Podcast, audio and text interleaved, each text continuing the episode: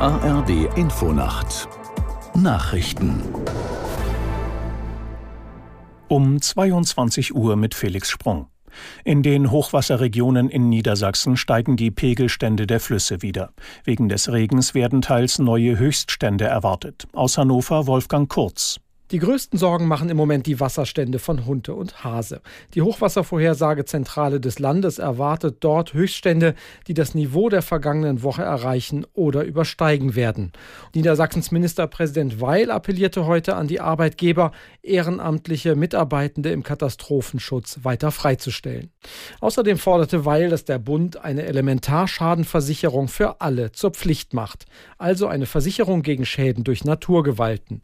Auch der Süden Sachsen-Anhalts und der Norden Thüringens meldeten Überschwemmungen auf großen Flächen. Die Behörden in Nordrhein-Westfalen sprachen von wieder stark steigenden Pegelständen wegen des Dauerregens. Nach dem verheerenden Anschlag in der Stadt Kerman hat das iranische Gesundheitsministerium die Zahl der Todesopfer nach unten korrigiert. 95 Menschen seien ums Leben gekommen, hieß es. Mehr als 200 weitere wurden verletzt. Die Bundesregierung verurteilte den Anschlag als Terrorakt. Die Explosionen ereigneten sich nahe dem Grab des früheren Generals Soleimani. Er war vor vier Jahren bei einer US-Drohnenattacke im Irak getötet worden. Nach dem Tod eines ranghohen Hamas-Anführers in Beirut wächst die Sorge vor einer Ausweitung des Gaza-Konflikts. Der Chef der Schiitenorganisation Hisbollah, Nasrallah, hat in einer Rede betont, keine eigene Front aufmachen zu wollen. Unsere Korrespondentin Nina Amin in Kairo fasst zusammen, was Nasrallah gesagt hat. Nasrallah hat in seiner Rede äh, schon klargemacht, dass, das musste er natürlich auch seinen Anhängern gegenüber, dass man sozusagen in einer breiten Front gegen Israel steht.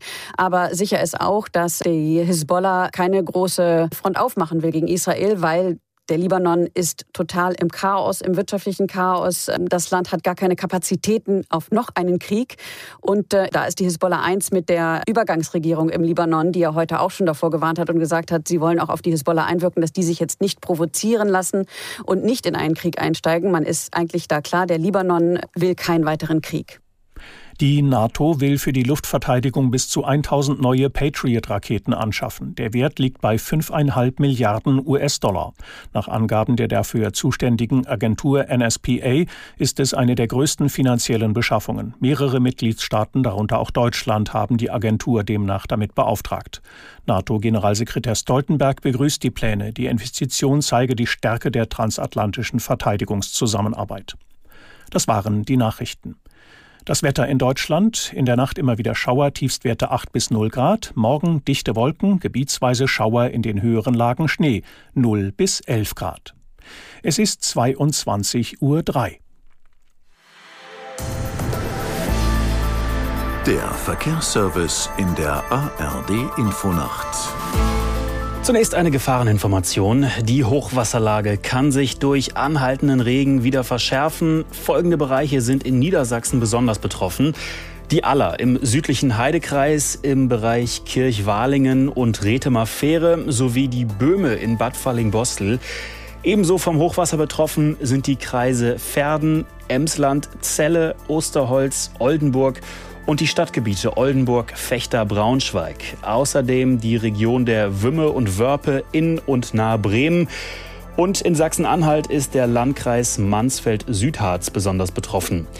Bitte treffen Sie Vorkehrungen, sichern Sie tiefer gelegene Räume und meiden Sie diese, halten Sie Abstand zu Bächen und Flüssen und betreten und befahren Sie weder Deiche noch überflutete Gebiete. Dann eine Unwetterwarnung des Deutschen Wetterdienstes. Es wird vor Dauerregen in folgenden Bereichen gewarnt. In Teilen von Niedersachsen, Nordrhein-Westfalen, Hessen, Rheinland-Pfalz, Baden-Württemberg, Bayern und Thüringen. Es muss mit Regenmengen von zumeist 30 bis 40 Litern pro Quadratmeter gerechnet werden. Mit bisherigem Niederschlag ergeben sich Regenmengen von 50 bis 70 Litern pro Quadratmeter. Die Pegelstände können dadurch wieder steigen und es kann deshalb zu Überschwemmungen